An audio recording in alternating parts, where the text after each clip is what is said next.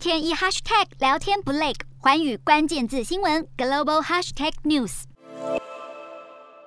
美国总统拜登与乌克兰总统泽伦斯基在十三号通过电话进行一小时长谈，重申美国对于乌克兰主权与领土完整的承诺。而泽伦斯基也在通话中邀请拜登访问乌国，借以稳定局势，并强调华府的支持。针对俄罗斯究竟是否会进犯乌克兰，美国媒体《国安日报》报道，总统拜登近日曾向其他的西方领袖透露，普丁会在本月的十六号发动进攻，但五角大厦目前并不愿意证实此消息。尽管乌俄之间的确切发展还没有定论，但拜登。与泽伦斯基都一致同意，会继续寻求外交途径来尝试化解危机。而拜登也明确表示，若是普丁真的下令出兵，美国将与盟国伙伴们一起迅速果断地做出回应。